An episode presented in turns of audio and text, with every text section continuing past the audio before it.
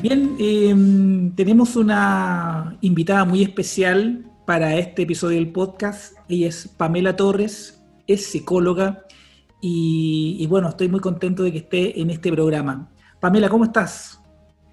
Bien, Moisés, ¿y tú cómo te va? Muy bien. Pamela, bueno, la invitación especial de hoy tiene que ver con, esta posibilidad de, entrevistar a psicólogos, especialmente para conocer lo que hacen, cómo es su práctica, un poco que me cuenten la historia de, su, vida como, estudiante de psicología, etcétera, y, hacia dónde van, ¿ya? Entonces me gustaría que me contaras, Pamela, primero, tú tienes una profesión anterior. Cuéntame cómo surge la necesidad esta, esta búsqueda de estudiar psicología? Es una búsqueda de esas que uno que tienen los buscadores, los buscadores de conciencia, de amplitud de conciencia.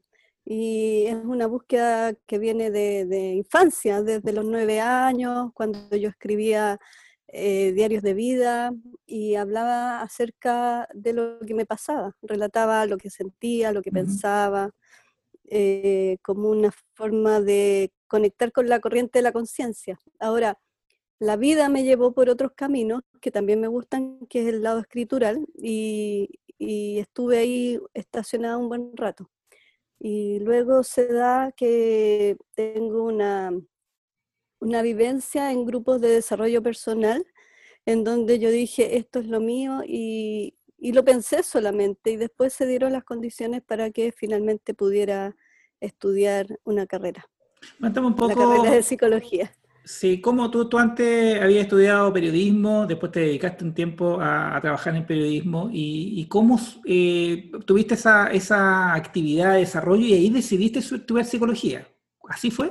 Sí, sí, lo que pasa es que además yo, bueno, tenía estas búsquedas internas y caí en muchos talleres de índole de corte transpersonal y de corte humanista en los tiempos en que esto, esto no estaba tan difundido como ahora. Eh, desde chica, o sea, yo a los, a los 14 años sacaba el lichín, leía, leía cosas que no leían mis compañeras, mis compañeros, y por eso digo que viene de una búsqueda muy infantil, muy antigua pero, pero mi lado, digamos, mi talento venía por el lado escritural, entonces me derivé hacia el lado eh, del periodismo. Y ahí trabajé en la prensa escrita y luego tuve una experiencia bastante particular que llegué a la revista Uno mismo, paralelamente. Y empecé, que era una revista de desarrollo personal, editada por una editorial argentina acá en Chile, y ahí me tocó la suerte de entrevistar a hombres muy notables, a Claudio Naranjo, hasta el Dalai Lama. Entonces, de alguna forma yo estaba ahí en mi salsa, estaba, y, me conectó con esto de que la psicología es algo que me acompaña desde siempre, aunque no había estudiado psicología. Perfecto, muy bien. Oye, Pamela, y, la decisión, el momento, ¿te acuerdas del momento en el cual dijiste, ya, voy a buscar psicología, voy a buscar la carrera de psicología, voy a juntar la plata o voy a pedir un préstamo? ¿Qué voy? ¿Cómo fue esa situación en la cual decidiste? ¿Con quién lo hablaste? ¿Le preguntaste a alguien? ¿Te eh, saliste a recorrer las calles y buscaste la universidad? ¿Cómo lo hiciste? No, yo diría que me llegó un poco porque por esto de la revista Uno mismo, supe de esta escuela de psicología. Mm. Fui a un congreso que había de, psicología transpersonal y, yo dije, existe esta carrera, existe esta carrera y, tiene una malla y es serio y, es académico. Y yo dije, puse mis ojos ahí y de alguna forma eh, tuve la suerte de, de, poder hacerlo. Perfecto. Oye, cuéntame, y bueno, tú hiciste una investigación previa de la universidad, en ese caso la Universidad del Pacífico, viste la malla, te motivaste, dijiste, esto tiene que ver con lo que yo ya he visto, tiene sentido con lo que yo estoy buscando.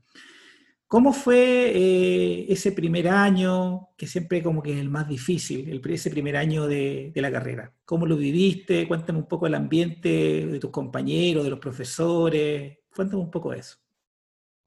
Bueno, llegué con mucho susto porque no había estudiado hace muchos años y a corto andar me di cuenta que como era tan lo mío, eh, no era bastante floja, diría. ¿Por qué? Porque tenía, tenía también otros quehaceres. Entonces, era de las que calentaba pruebas en las micro. no, no fui estudiosa para nada, pero sí ponía mucha atención en clase y me sirvió, me sirvió para zafar y pasar con más o menos buenas notas. Tú me eh, contabas también sobre esa experiencia, discúlpame que te interrumpe, pero me, quedé con una anécdota que me contaste.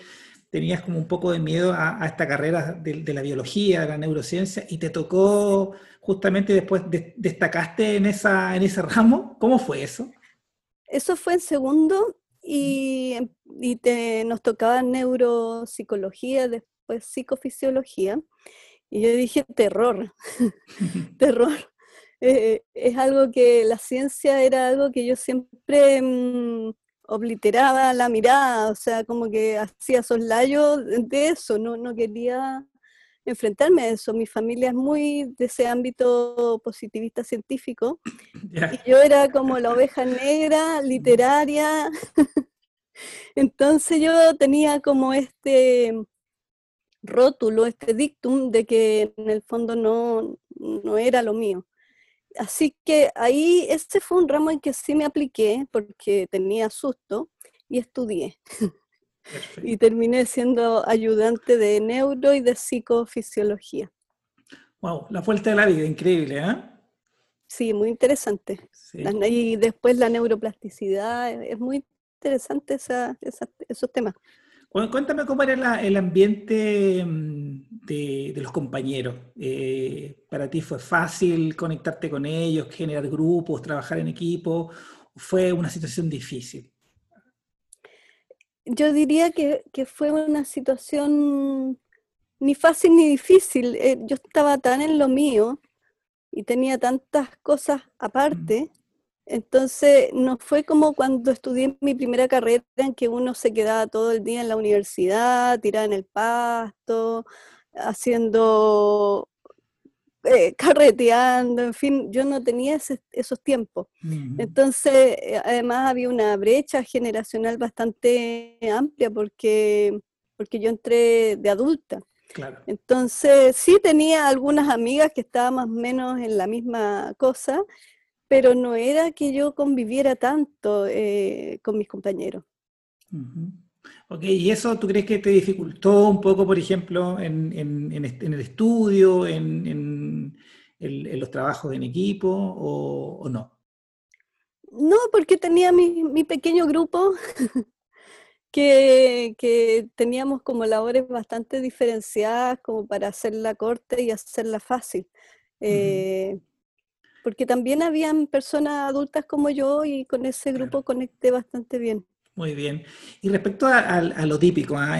siempre en, las universidades, bueno, en mi experiencia también fue así, siempre te encuentras con profesores que, te dan un poco de miedo, que te dan con un poco de, no sé, de una sensación, especialmente cuando uno es primera vez dentro de la universidad, eh, como ese respeto, como ese... que es distinto al colegio finalmente la universidad. ¿Tú te tocó vivir algo así de profesores complicados o profesores, digamos, con los cuales te conectaste muy bien y, te, transmitieron una enseñanza y para ti son, un, digamos, de alguna manera eh, un líder de conocimiento?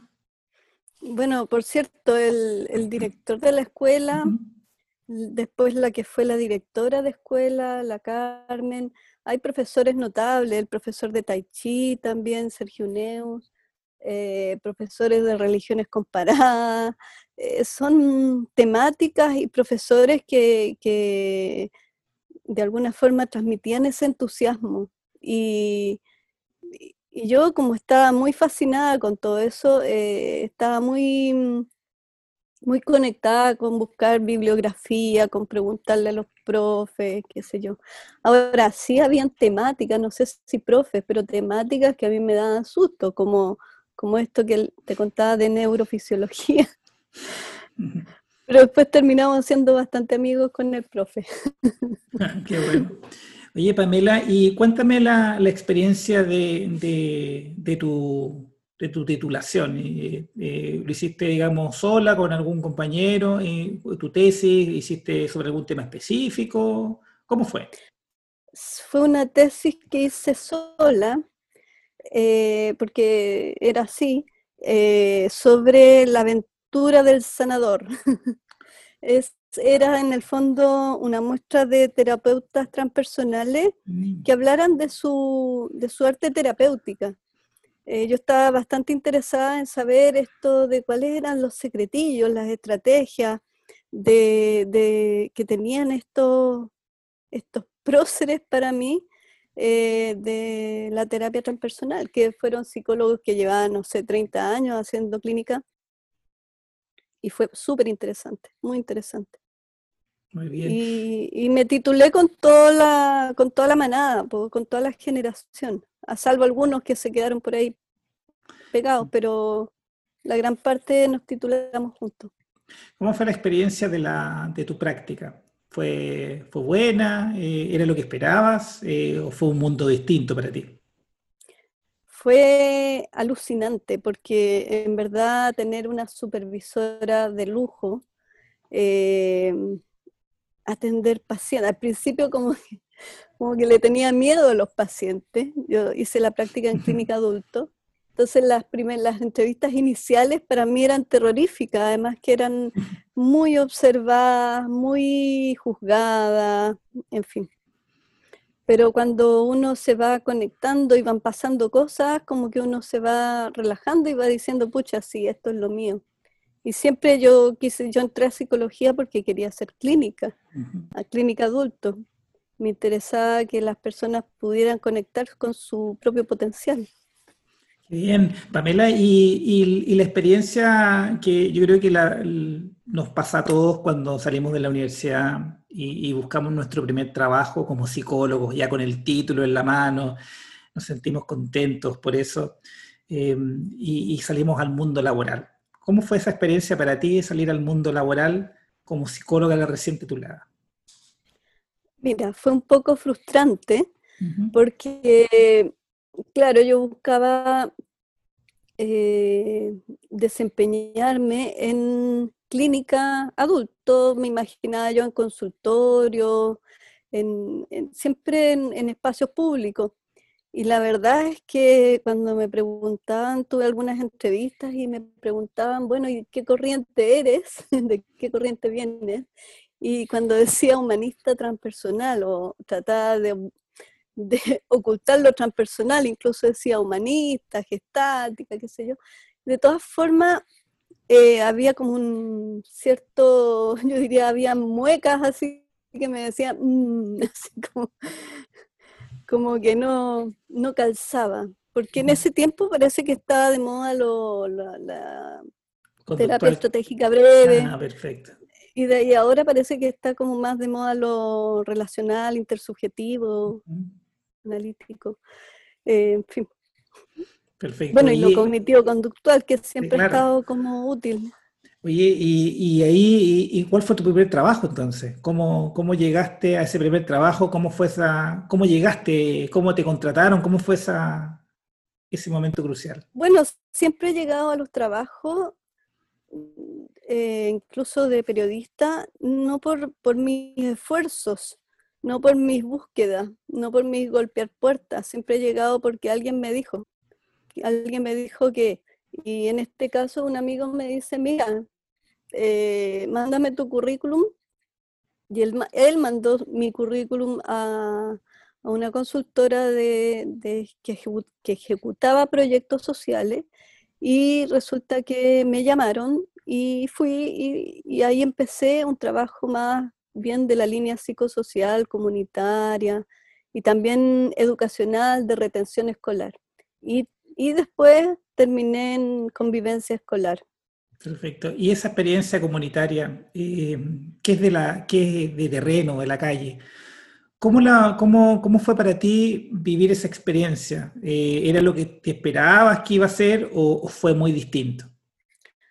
A ver, fue, Eh, fue una sorpresa porque para mí era lo clínico y lo laboral, como que no, no había mirado lo comunitario y me di cuenta que era muy afín a, a, mis gustos, a mis intereses y era muy reconfortante porque pasaban cosas muy rápidamente y también podía yo desplegar em, estrategia. Yo, yo, soy bastante como que necesito mm, ser un poco mentolatum, ser creativa. Eh, yo, yo, me siento bastante poco especializada.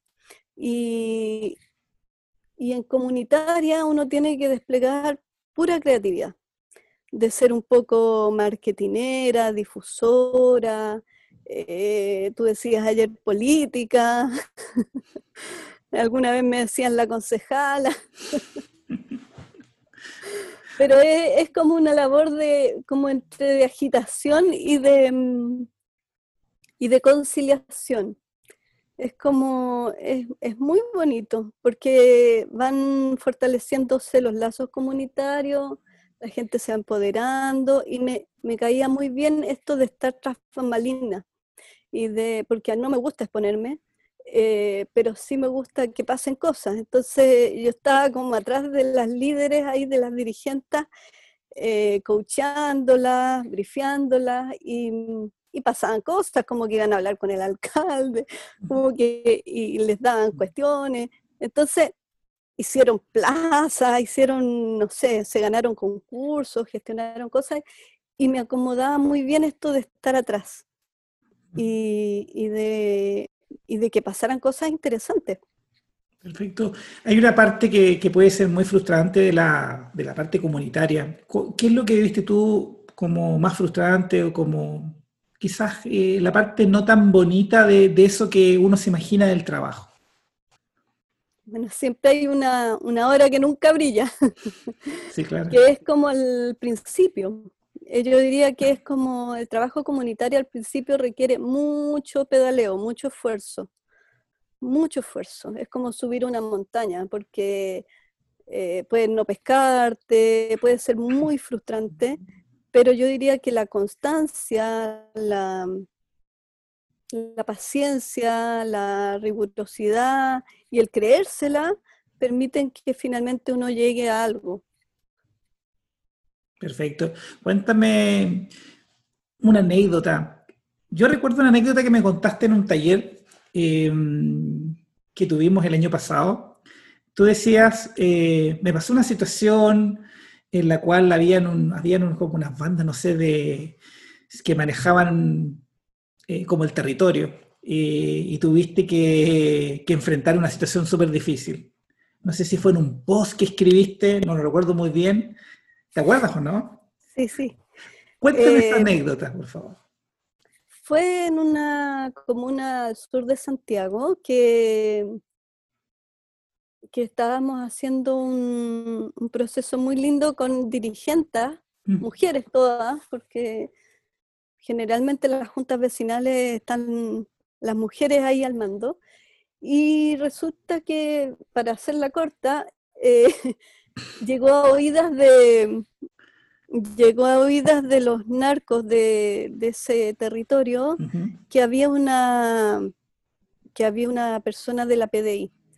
Y esto se, se, retroalimentó con que hubo una redada, mm. justamente coincidió con eso. Y, bueno, eh, yo pasé como sapo, como zapa de, de la PDI supuestamente, y, querían mm, que, me fuera de, ese territorio, me amenazaron por teléfono, por el WhatsApp. Y también sucedía que cuando la gente se movilizaba, cuando los niños ocupaban los espacios, cuando las mamás salían con sus nietos, qué sé yo, de alguna forma los, los zombies, los soldados de los narcos, eh, se veían afectados en, su, en sus espacios, pues, en, su, en, su, en la marcación de sus territorios. Y resultaba bastante incómodo.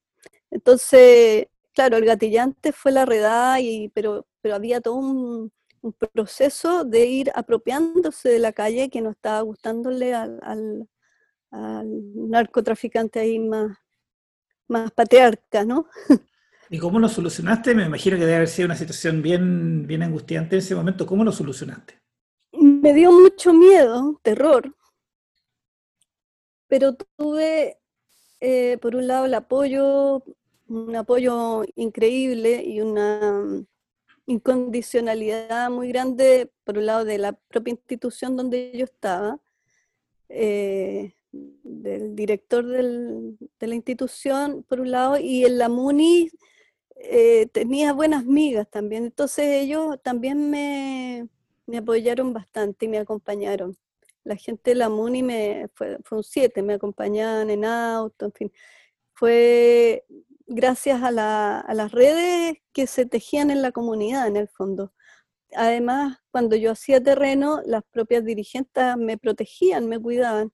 Entonces, me sentí muy cuidada, en verdad. ¿Y cómo se solucionó finalmente el tema? Eh, nuevamente, constancia, paciencia, porque en el fondo estaba el miedo, pero ir un poquito más allá del miedo significaba quedarse, porque también tenía la opción a mí, también mi, jefe me dio la opción de irme, pero porque tenía esa incondicionalidad, esa libertad, ¿no? Entonces, em, esto de sentir el apoyo fue súper potente, porque yo dije, no, o sea, han pasado cosas interesantes, no voy a dejar esta comunidad y, si hay todo este apoyo, se puede. Entonces, la paciencia de, ser constante, de demostrarme, de, mm, de ver que no era amenazante para los narcos, en el sentido de que no los iba a develar ni nada por el estilo, y hacer conversaciones. Eh, conversaciones indirectas con, lo, con este señor eh, a través de otros. Entonces fue un trabajo que surgió por un lado comunicacional, por un lado, por el lado la constancia, la persistencia y sobre todo con el apoyo de, de toda la, de toda la comunidad, de las redes locales y de la misma institución ejecutora en donde estaba trabajando. Perfecto. Muy bien. Qué, increíble anécdota, ¿eh? el, del trabajo en el día a día, el trabajo comunitario. Cuéntame, Pamela, y, después, ¿qué pasó? Después te fuiste a trabajar al rubro educación. Cuéntame un poco de esa experiencia. Primero, claro, primero estuve en unos colegios en el sector suroriente de la capital en programas de retención escolar. Y antes en Pudahuel había estado en estudios Sename, contactada con esta realidad de los estudiantes de sectores. Eh, y después desemboqué en, en, Convivencia, que fue también un lugar muy amable para mí, muy amable. Cuéntame un poco de esa experiencia. Cuéntame un poco de esa experiencia. Una experiencia cortita, diría dos, tres años, en donde eh, estaba recién partiendo esto, entonces era como también lo mismo, el mentolatum, hacer un poco de todo. Donde había conflicto había que estar. donde había problemas había que estar. Entonces esto de, de, no tener especialización, digamos, de no tener que hacer una, solo una cosa, sino que hacer un poco de todo, desde la página web del colegio hasta, no sé, pues hacer trabajo con redes, estar en el tema de las resoluciones de conflictos, distintos estamentos y escuelas para padres, capacitaciones para profes, talleres para los eh, estudiantes, en fin. Era un poco variado, era bastante variado, entonces eso era bastante mm, entretenido, muy mm. entretenido. Ahí trabajaste en un colegio. Sí, en el sector sur, en un colegio eh, rural cerquita de San Bernardo. Muy bien. Era un colegio en donde yo me bajaba de la micro, caminaba un kilómetro y medio hacia adentro, pero era una ruralidad industrial, no es una ruralidad muy bonita. El colegio en sí mismo era bastante encantador, pero el, entorno no era muy, muy bonito, era feo. ¿Y qué es lo que se espera de un, de un, de un psicólogo de convivencia escolar? ¿Qué es, lo que, ¿Qué es lo que esperan los directores, los profesores, los apoderados de un psicólogo de convivencia escolar? Em, yo diría que, que eso depende del establecimiento, por un lado. Tengo solo una experiencia en convivencia escolar, pero me di cuenta que la experiencia que tuve fue muy particular por esta realidad que te digo, que era una ruralidad, eran cursos multinivel, eran muchos estudiantes migrantes, haitianos, colombianos, ecuatorianos, eh, y, muchos problemas psicosociales graves. Entonces, es muy particular. Después nosotros eh, nos conectábamos entre otras personas de convivencia escolar y nos dábamos cuenta que las pegas que hacíamos, los trabajos, los roles que teníamos eran muy variados, por lo menos en ese entonces. Yo creo que ahora está mucho más estatuido o más mm. regularizado eso. ¿Qué es lo que más te tocó realizar ahí? En, hacer diagnóstico, hacer contención, eh, mediación, trabajar con apoderados. Mediación, es un poco de todo, pero eran bastantes entrevistas a apoderados, eh, visitas domiciliarias, eh, talleres, capacitaciones y participación. Era un colegio como tan chiquitito que, que uno tenía que ser parte de muchos equipos y eso era muy entretenido también. Entonces, a veces me pedían capacitaciones que no tenían que ver tanto como con convivencia y podía ser, por ejemplo, un taller de comprensión lectora o, algo más académico, ¿no? Pero, claro. Muy bien. Oye, Pamela, quiero hacerte una pregunta referente al rol del psicólogo. Eh, yo sé que existen muchas orientaciones, muchas, muchas prácticas de, la psicología. Eh, pensando en ti, en ti solamente, ¿cuál crees tú que es, tu rol como psicólogo psicóloga en la sociedad? Independiente de la experiencia, independiente de hacia dónde quieras ir y todo lo demás. Eh, poner conciencia, yo diría que, eso es fundamental y sobre todo en estos tiempos es como poner conciencia. Y en ese sentido es súper importante que los psicólogos podamos hacer dos cosas al menos, eh, o dos gestos. Por un lado, parar, que significa eh, poner una pausa, poner, eh, hacer una brecha, un espacio y mirarse yo creo que un lado muy importante del psicólogo es como eh, hacer un trabajo de autoconocimiento, de descubrimiento personal, de desarrollo interior. Eh, y por otro lado, eh, un gesto más de, de conocer y de, y de, formarse. En ese sentido, por ejemplo, el portal que tú estás haciendo de Aprende Psicología es, un aporte tremendo para eso, porque no, solo las instancias eh, más formales, académicas, que son, yo diría, eh, que a veces se, desperfilan de la habilidad o del propósito eh, que uno quiere pulir o que uno quiere Em, conocer, eh, esto es súper valioso. O sea, en el fondo buscar instancias eh, que sean más, más, enfocadas al desarrollo de em, habilidades, contenidos, etcétera, particulares que uno necesita y que sean más flexibles, con metodologías más, más interactivas, didácticas, qué sé yo, eh, que, que quizás un formato universitario que es más rígido, es más, sobre todo los magíster, qué sé yo, los doctorados, que a veces uno tiene que hacer, no sé, estudio cuantitativo o estadística para sacar un magíster y en verdad a lo mejor lo que yo necesito es eh, desarrollar una habilidad o un tema o hacerme experto en un tema particular. Y en ese sentido encuentro que una web así como la tuya es, super, es un tremendo aporte. Entonces yo diría que hay, que hay dos como caminos. Por un lado, el camino del autodescubrimiento, del, del, mirarse, y por el, por el otro lado, que es súper importante. O sea, por eso digo poner conciencia, porque el psicólogo está como rol, desde mi mirada, para poner conciencia. Entonces, uno necesita una patita que es como, el anverso es como eh, mirarse, entenderse, para poder entender al otro, porque así yo si pongo la pausa y me entiendo y me acompaño de mejor manera, puedo acompañar a otros, si no, no puedo. Estoy tomada por mis propios temas. Y por otro lado, uno necesita adquirir conocimiento.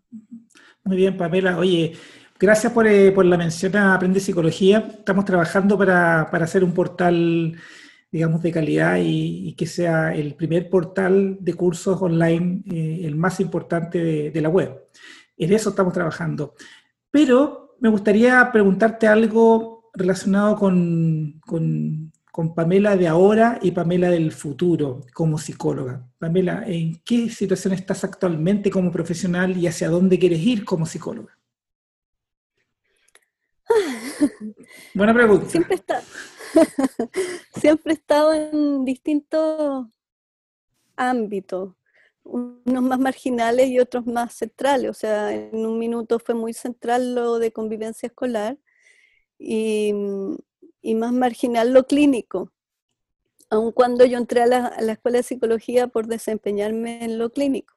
Y yo diría que me gustaría al futuro, en un futuro, estar eh, por un lado poniéndole más fuerza y más energía a lo clínico, aun cuando no tengo las especializaciones eh, que manda el, el, colegio de psicólogos para mm, decir que soy psicóloga clínica, pero sí es algo que me interesaría desarrollar y ponerle harta fuerza a lo clínico. Y lo otro que encuentro que, me encanta, que lo paso bien y que tiene que ver con la docencia. Eh, y ahí, bueno, estuve haciendo clases en instituto y todo, y lo pasé muy bien. También eso fue un descubrimiento, así como me llegó la psicología comunitaria, me llegó el tema de docencia que yo sentía bastante alejado de mí porque no me gusta exponerme. Entonces yo decía, pero ¿cómo voy a hacer clases? Y en verdad me di cuenta que es muy entretenido poder compartir y compartirse en, en lo que uno sabe. Perfecto. Bien, Pamela, ¿dónde te podemos encontrar? ¿Te podemos encontrar en, el LinkedIn? ¿En LinkedIn? Sí. Sí. Pamela Torres, así como Pamela Torres solamente. Parece que sí, no me acuerdo. Ya, sí, yo te tengo, digamos, como contacto. Bien, Pamela. Pamela, un abrazo muy grande. Eh, estoy muy contento de que hayas participado en este episodio del podcast de Aprende Psicología. Espero que estemos en contacto, espero que te vaya muy bien. Y bueno, eh, quizás nos encontramos por ahí nuevamente, en, otro podcast o en, otro tema de interés. Un placer, un gusto. un, un abrazo muy grande. Ahí hablamos. Chao. Vale.